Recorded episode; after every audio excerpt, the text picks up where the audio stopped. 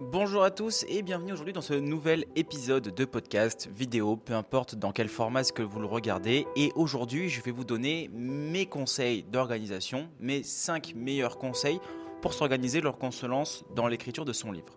Quelque chose de super important qu'il faut comprendre, c'est que lorsqu'on se lance dans l'écriture de son ouvrage, qu'on a envie de se lancer dans l'écriture ou que on, essaie de mettre en place une forme de routine, eh bien, il faut quand même une organisation il faut une organisation et ça c'est super important pour la simple et bonne raison que l'organisation va créer une routine et c'est cette routine qui va permettre de pouvoir être constant dans l'écriture de son livre. Il y a un truc euh, qui paraît peut-être un peu absurde, mais c'est que ce pourquoi on a envie de travailler, c'est-à-dire euh, écrire notre livre, et bien en général c'est aussi ce pourquoi on procrastine le plus. Donc c'est une envie qui est confrontée à euh, une grande procrastination de l'acte à réaliser. En général, c'est souvent comme ça, sauf que là, il y a vraiment une envie de le faire. Souvent, c'est parce qu'il manque de plein, on va dire, d'aspects. Et ces aspects-là, ben, ils devraient être mis en place de manière différente, disons en organisant notre confort pour pouvoir écrire. Alors moi, je vous donner mes cinq meilleures techniques pour moi pour se lancer dans l'écriture de son livre et disons pour s'organiser pour l'écriture de son livre. Ce qui va permettre évidemment de pouvoir être beaucoup plus performant, de pouvoir être beaucoup plus endurant et d'aller au bout de notre projet si évidemment on suit cette organisation-là. En tout cas, il n'y a pas d'organisation qui est euh, universelle, une organisation qui est parfaite, qui marche à tout le monde. Mais en tout cas, je vais vous partager la mienne, celle que moi j'utilise pour écrire mes ouvrages, que ce soit euh, des récits, que ce soit des romans ou que ce soit des essais. J'utilise toujours cette même routine parce qu'elle me permet de pouvoir être beaucoup plus performant. Dans un premier temps, la chose pour moi la plus importante, c'est le lieu, l'environnement dans lequel on se trouve. C'est intéressant, en fonction de l'écriture, en fonction du sujet qu'on va aborder, de savoir dans quel lieu est-ce qu'on va se mettre. Et surtout, ben, à travers ce lieu, qu'est-ce que ce lieu va nous rejeter, va nous donner envie d'écrire? Par exemple, en ce moment, je suis en train de terminer mon essai sur la joie, mais je suis aussi en train d'écrire un autre livre, un petit traité sur la mort. Ben, vu que là je suis sur un texte qui va être analytique au niveau de la mort, je vais avoir envie de euh, me retrouver plutôt dans un endroit assez sombre où il va pleuvoir, euh, où je vais euh, être vraiment dans un calme vraiment profond et plutôt dans la nature. C'est-à-dire que j'ai besoin peut-être de m'isoler, de me retrouver un peu seul et dans cette solitude de pouvoir faire émerger quelque chose. Je sais que c'est ce qu'il me faut par rapport au sujet que je vais utiliser. Et ça, pour moi, c'est quelque chose d'extrêmement important, le lieu, l'environnement, parce que c'est ce qui bâtit la créativité. Lorsqu'on est dans, des, dans, dans du travail créatif, il faut réussir à... On sait qu'on a une sensibilité au lieu la sensibilité, elle est énorme parce que euh, le moindre détail peut venir évoquer quelque chose, peut venir faire ressurgir euh, des idées, des perspectives, des, des sentiments. Et ça, c'est quelque chose d'extrêmement important. Donc la première chose que je vous invite à faire, c'est trouver un lieu dans lequel vous allez vous dédier à l'écriture, ou en tout cas qui va vous inspirer par rapport à ce que vous êtes en train d'écrire. Donc le lieu, ça peut varier énormément. Par exemple, si je prends l'exemple de Virginia Woolf, elle utilisait, elle avait vraiment une chambre spéciale pour écrire. C'était une chambre qui était utilisée uniquement pour ça, uniquement pour l'écriture. Donc vous pouvez utiliser un lieu en tant que routine, c'est-à-dire que je sais que cet endroit-là, lorsque je m'y mets, c'est uniquement pour écrire, et aussi un lieu qui peut vous baser de routine, de base de travail, de socle, c'est-à-dire que vous savez que vous allez travailler là, mais c'est aussi un lieu qui vous inspire et vous pouvez euh, faire bien d'autres choses dans ce même lieu. Et donc, essayez de vous connecter à l'environnement qui en dégage et ce que vous avez envie de faire ressortir dans votre livre. Si vous avez envie de parler d'un écrivain, si vous avez envie de faire un récit fictif sur votre vie, ben peut-être qu'il va falloir changer de lieu au fur et à mesure de votre récit en fonction de ce que vous avez vécu. Par exemple, si vous vous retrouvez dans votre enfance et que vous avez besoin de, revoir euh, là où vous avez grandi avec vos grands-parents, je ne sais pas, et ben peut-être que c'est intéressant de revenir sur le lieu pour restimuler cette créativité lors de ce passage. Donc le lieu, il n'est pas fixe, il peut bouger en fonction du récit, en fonction de ce que vous allez créer, ce qui va vous permettre de pouvoir créer une belle routine de travail. En numéro 2, que ce soit un roman ou un essai, il y a deux choses. Pour les romans, alors lorsque je dis roman ou essai, c'est euh, soit euh, un écrit fictif où il y a des personnages qui vont entrer en jeu, soit de l'autre côté, il existe des livres d'entrepreneurs, des essais, des analyses littéraires, peu importe ce que vous allez faire qui va être dans l'explicatif, dans de l'analyse. euh, c'est encore autre chose. Mais là, je vais passer sur le roman et après j'irai sur l'analyse. Donc, sur le roman, la chose qui est importante à faire dans l'organisation, c'est de préparer ses personnages et euh, son histoire. Alors, il y a deux possibilités. À vrai dire, il y en a même beaucoup plus que ça, mais ça dépend du contexte, ça dépend aussi de comment est-ce que vous fonctionnez. La première, c'est d'établir des fiches psychologiques pour chacun de vos personnages. Moi, c'est un truc que j'aime énormément faire parce que ça me permet de pouvoir rester cohérent au fur et à mesure de l'histoire. Au fur et à mesure de l'histoire, mon personnage qui va en rencontrer d'autres eh ben, va avoir affaire à un certain type de comportement, à un certain type de psychologie. Et vu que je veux travailler en profondeur sur la psychologie de mes personnages, j'aime vraiment établir des fiches qui me permettent de pouvoir avoir des caractéristiques qui sont vraiment marquées. Que ce soit très clivant, que ce soit euh, très destructeur, ou encore que ce soit euh, dans le lâcher-prise complet. Ça dépend vraiment du caractère que je fais ressortir de mon personnage. C'est pourquoi j'aime beaucoup utiliser euh, les, les, descriptions en termes de personnage, de vraiment faire une fiche psychologique du personnage pour savoir comment il est. Alors une fiche psychologique, c'est quoi? C'est prendre toutes les caractéristiques qui établissent un archétype. C'est vraiment en termes d'archétype. Après, quand on a l'archétype complet, on peut aller travailler en profondeur avec les petits détails. Mais ça, vous n'êtes pas obligé de le faire parce que vous pouvez aussi vous laisser porter par ce que le personnage va vivre dans l'histoire. C'est-à-dire que vous allez amener votre personnage dans votre histoire et vous n'êtes pas forcément obligé, pas forcément obligé de suivre une trame exacte, mais vous pouvez aussi vous laisser porter par l'histoire. C'est la vivre en même temps que de la créer, parce que vous ne savez pas comment votre personnage va réagir, vous ne savez pas où est-ce que vous allez aller, vous ne savez pas non plus quel dilemme vous allez rencontrer. Et donc tous ces aspects de votre voyage littéraire, c'est aussi bien d'avoir quelque chose d'assez libre, parce que ça vous permet de vraiment être, euh, on va dire, euh, à distance avec votre texte, et en même temps complètement dedans. La distance, c'est lorsque vous établissez une fiche psychologique, vous allez vous trouver et dans le texte et à distance parce que vous savez que votre personnage doit incarner un certain type de rôle. Et ensuite, vous pouvez être complètement à l'intérieur et du coup beaucoup moins à distance lorsque votre personnage va réagir en fonction de ce que vous avez envie d'en faire ressortir. Donc il y a soit un côté plus intuitif, soit un côté qui va vraiment être plus analytique. Par exemple, Dostoevsky utilisait des fiches de personnages, euh, là où d'autres n'en utilisaient absolument pas. Ensuite, euh, pour les, les, essais analytiques, pour moi, il y a un truc qui est super important.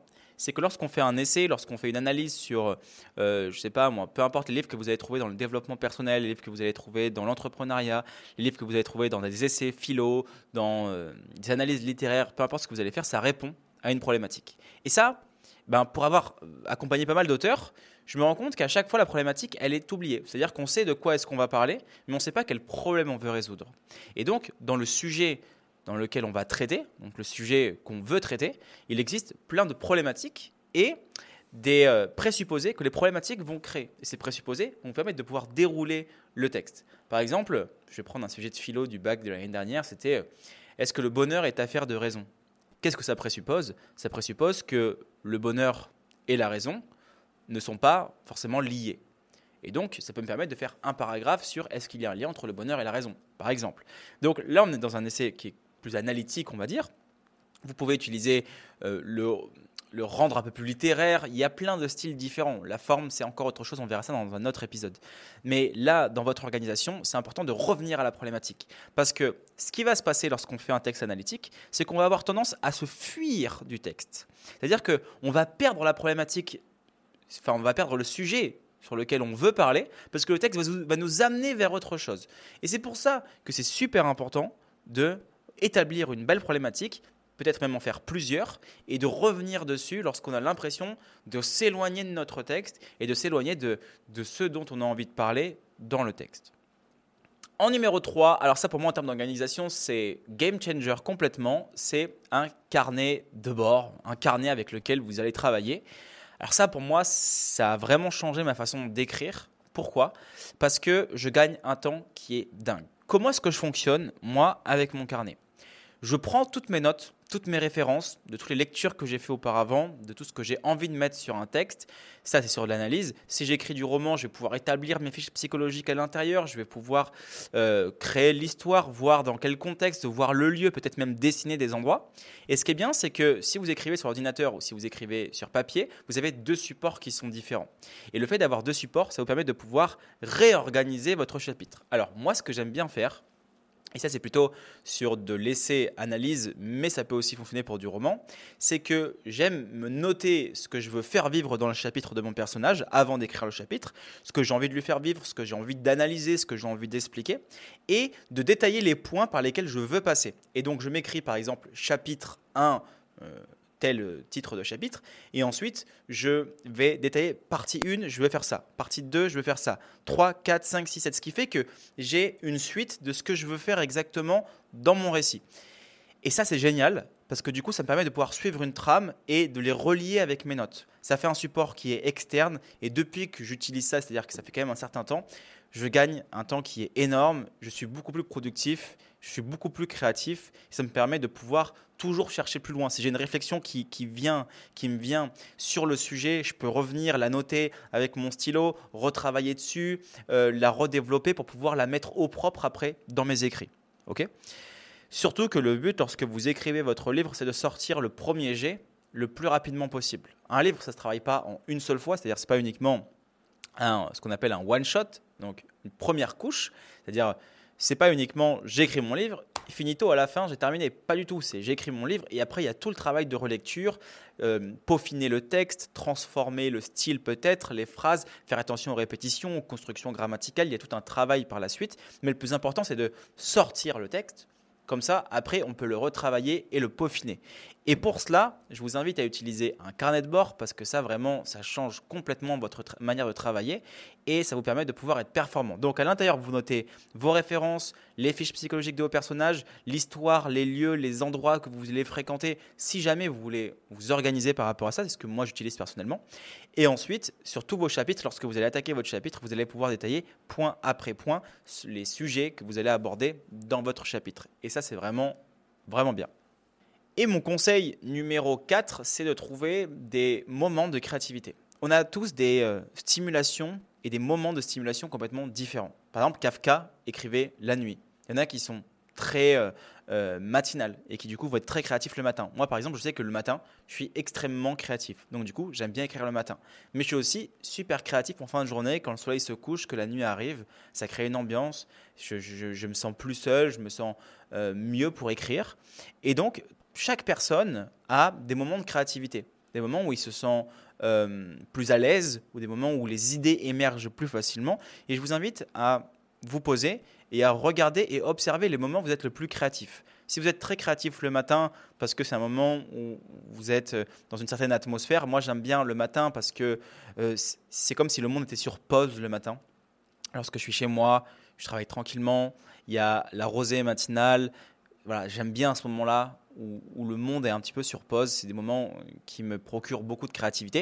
Et la deuxième partie, c'est le soir, où pareil, bon là, j'ai pas cette sensation de plénitude. Par contre, j'ai une sensation euh, de solitude qui m'envahit, de mélancolie un peu, que j'aime beaucoup et que j'aime utiliser dans euh, mes écrits.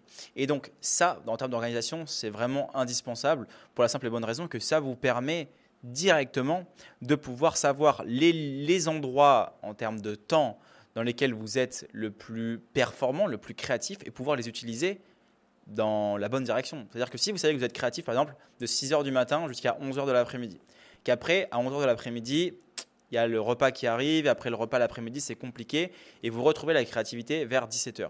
Bah, vous allez travailler le matin, l'après-midi, vous allez prendre du recul, prendre un peu de temps pour vous, faire ce que vous avez à faire, peu importe, et revenir le soir pour euh, travailler en fonction ben, de vos horaires de créativité. Évidemment, ces horaires, c'est un luxe pour les gens qui ne font que ça. C'est-à-dire que moi qui travaille que dans l'écriture, c'est un luxe pour moi de pouvoir choisir mes horaires de créativité.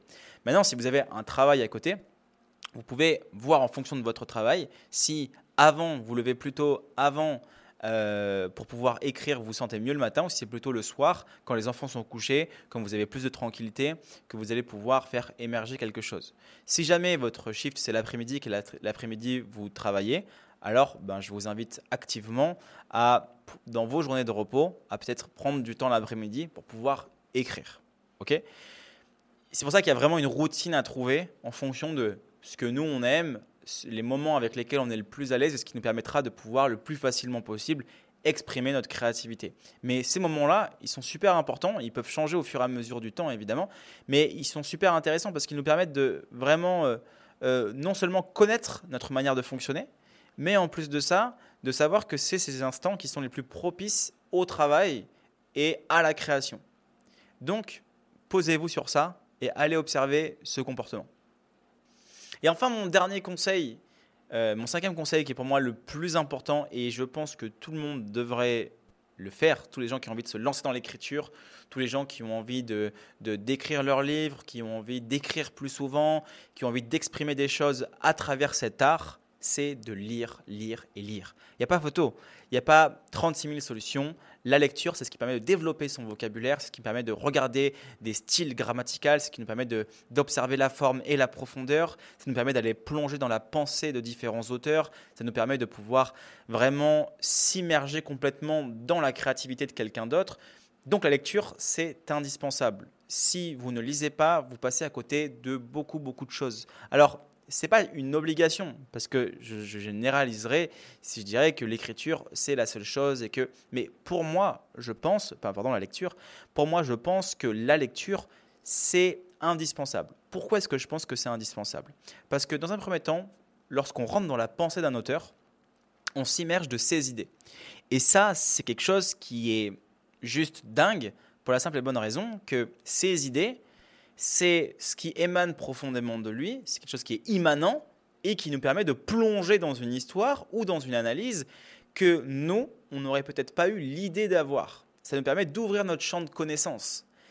Ce qui fait que vous allez pouvoir créer de belles histoires, de belles analyses, de belles réflexions, de belles idées, de belles mises en scène, c'est le fait d'aller pousser vos connaissances au-delà de ses propres limites. Si vous vous limitez uniquement à ce que vous connaissez, eh ben, vous allez limiter votre créativité aussi face à cette connaissance. Le fait d'avoir un panel assez grand, de, un panel qui au final va être une liberté assez grande au niveau de la connaissance et de la lecture, ça vous permettra de pouvoir vous plonger activement dans d'autres styles de réflexion. Des fois, on n'a qu'une seule perspective d'une situation, on passe à côté de plein d'autres perspectives, et de se plonger dans un, dans un écrit, ça nous permet d'ouvrir notre champ de perspective et de voir ce qui se cache derrière tout ça. La deuxième chose qui est indispensable, c'est que ça fait travailler le vocabulaire. Plus je lis, plus je vais avoir du vocabulaire parce que certains auteurs utilisent des termes que je ne connais pas et que je vais pouvoir réutiliser et réadapter à ma façon de travailler, à ma construction aussi de phrases. Généralement, beaucoup de gens, et ça on le verra dans un autre épisode, utilisent les mêmes constructions de phrases qui fait qu'on crée un rythme de lecture au lecteur. Dites-vous bien une chose, c'est que lorsque vous écrivez votre livre, une des choses les plus importantes, pour moi c'est indispensable, c'est de créer des rythmes qui vont surprendre votre lecteur. Et pour cela, il faut emmagasiner de la connaissance et euh, comment est-ce que certains auteurs fonctionnent pour savoir casser les rythmes. Et cette suppression d'un rythme qui crée une habitude et qui crée un ennui et qui nous donne peut-être envie de dormir, eh bien ça, on peut le surprendre à travers d'autres constructions de phrases. Au lieu d'utiliser par exemple toujours un rythme euh, avec des virgules. Toutes les phrases, vous allez mettre des virgules pour rythmer et avoir toujours ce même rythme dans la lecture. Vous pouvez casser en utilisant une phrase très très courte, vous pouvez casser avec de la ponctuation, vous pouvez casser en inversant les rôles, vous pouvez casser en amenant le lecteur quelque part uniquement pour le montrer à quel point il se trompe d'aller dans cet endroit-là, pour le ramener dans un autre. Vous pouvez faire ce que vous voulez. Vous allez faire vivre une expérience au lecteur, tout comme vous, vous vivez une expérience en tant que lecteur lorsque vous lisez des livres. C'est l'objectif. Je travaille avec euh, un ami à moi qui est docteur en philosophie et qui m'a dit euh, le lecteur ne vous a rien fait, alors ne l'ennuyez pas. Ben, c'est exactement ça. Nous, il faut pas, faut qu'on trouve le moyen de ne pas ennuyer le lecteur. Parfois, nous, nos idées la manière dans laquelle on l'amène paraît évidente, paraît juste, paraît bonne, mais lorsqu'on le lit, on se rend compte que ce n'est pas vraiment ce qu'on avait envie de partager. Donc, lâchez-vous, commencez à écrire, créez un environnement qui soit précoce, qui soit fait, qui soit fécond pour votre créativité, ce qui vous permettra par la suite de pouvoir avoir beaucoup plus de résultats dans ce que vous allez proposer. Mais ça, pour moi, c'est indispensable. La lecture, c'est un point qui est les plus importants. Je fais un petit récapitulatif. En numéro 1, retrouver un lieu dans lequel vous vous sentez bien pour la créativité. D'accord? Ça, c'est quelque chose de vraiment indispensable. En numéro 2, si vous écrivez des romans, pensez à faire une fiche psychologique pour vos romans, à faire euh, détail des lieux que vous allez rencontrer, ou alors à l'inverse, vous laissez vraiment porter par le récit et voir où est-ce que l'histoire vous emmène. Si vous écrivez des textes analytiques, pensez vraiment à revenir sur votre réflexion et sur votre problématique de base. Pensez à établir une problématique afin de ne pas dévier le lecteur de la promesse que vous lui en avez, fait, que vous lui en avez faite et euh, surtout de ne pas le limiter euh, à votre, votre en gros divertissement. Vous allez vous divertir dans l'écriture, ce qui fait que si vous faites un texte sur la mémoire, vous allez partir sur, je sais pas moi, l'histoire de la Grèce. Ça correspond plus du tout parce qu'on passe beaucoup trop de temps sur l'histoire de la Grèce et plus du tout sur la mémoire, l'imagination ou autre. Et donc j'en perds ma problématique. Ok? Donc revenir toujours sur sa problématique. En numéro 3, avoir un carnet de bord, ça pour moi c'est quelque chose qui est vraiment game changer, comme je dis, ça m'a vraiment profondément aidé d'utiliser ce genre de carnet où vraiment je peux travailler à l'intérieur, j'écris énormément pour enrichir mon texte. En numéro 4, trouver ces moments de créativité, vous, vos moments où vous vous sentez bien, où vous vous sentez euh, créatif dans la journée, pensez à vous y poser, pensez à travailler dessus, pensez à découvrir ces instants-là. Et en dernier, évidemment, la lecture. Et pour lire, il n'y a pas 36 000 solutions, c'est un effort. On, est habitué aux réseaux sociaux, on est habitué à la télé, on est habitué à Netflix, on est habitué à, tout ce qu'on a en ce moment. Donc il faut faire un effort complet et concret pour s'amener dans la lecture. C'est-à-dire, ben, le soir, je vais supprimer Netflix pour aller vers la lecture. Ou alors, je vais moins regarder et avant de dormir, je vais lire. Le matin, je vais me lever plus tôt et au lieu d'allumer la télé ou de regarder mon portable, je vais lire. Et en fait, c'est juste un inversement des rôles et de nos habitudes. C'est pourquoi je pense que la lecture est quelque chose d'indispensable, qu'il faut vous mettre à la lecture ou lire plus souvent, essayer de trouver un rythme par rapport à ça. C'est pareil que l'écriture, c'est un rythme. Et dernière petite chose avant de terminer, euh, dans mon organisation, c'est important de se dire qu'il faut écrire tous les jours. Il faut écrire de manière journalière. Et ça, ça aide énormément. C'est un rythme à trouver. Et le fait d'écrire vraiment quotidiennement, tous les jours, une fois par jour, passer du temps à écrire, ça va vous entraîner. C'est un muscle, c'est comme le sport, c'est comme si vous allez faire un marathon. Ben, si vous courez euh, jamais, ça va être compliqué pour vous de réussir le marathon ou d'aller jusqu'au bout. Et ben, c'est exactement la même chose avec l'écriture. Il faut réussir à vraiment s'habituer à un rythme, à écrire, à écrire, à écrire quotidiennement, s'imposer cette routine afin de pouvoir euh, créer une habitude et surtout s'améliorer dans l'écriture. Parce que vous allez voir, au début, ça paraît évident. Au début, vous allez écrire comme vous le sentez, puis au fur et à mesure du temps, euh, votre façon d'écrire va s'améliorer. Vous allez voir que vous avez utilisé des termes qui sont différents, votre manière de construire les phrases, et c'est là-dedans que vous allez pouvoir progresser et trouver votre propre style. Donc voilà pour la fin de l'épisode de ce podcast. Je vous invite à vous abonner, je vous invite à laisser un commentaire si vous avez envie de me soutenir.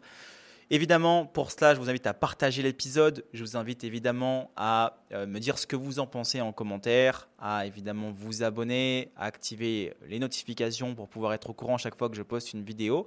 Et aussi, je suis en train de préparer sûrement une grosse aide où je vais vous apprendre à écrire votre livre en 21 jours. Donc, pour ceux qui ne savent pas par où commencer, comment est-ce que ça fonctionne, vers où aller, quel style utiliser, quelle organisation. Je vous explique tout de A à Z et vous allez suivre un programme complet sur 21 jours qui vous explique comment vous lancer dans l'écriture de votre livre à 100% jusqu'à commencer à créer le premier jet pour pouvoir revenir et travailler dessus, avoir déjà un manuscrit en main. Je vous expliquerai aussi comment est-ce qu'on se fait éditer. Sûr que je travaille en tant que euh, créateur d'une collection de philosophie chez Guitry Daniel, donc je connais quand même vachement bien le milieu. Je travaille en maison d'édition depuis longtemps, donc euh, c'est quelque chose que je maîtrise assez bien. Je vous invite activement à euh, rester connecté parce que je vous donnerai beaucoup plus d'informations. Je vous dis à tous à très bientôt et je vous souhaite à tous une excellente journée. Ciao ciao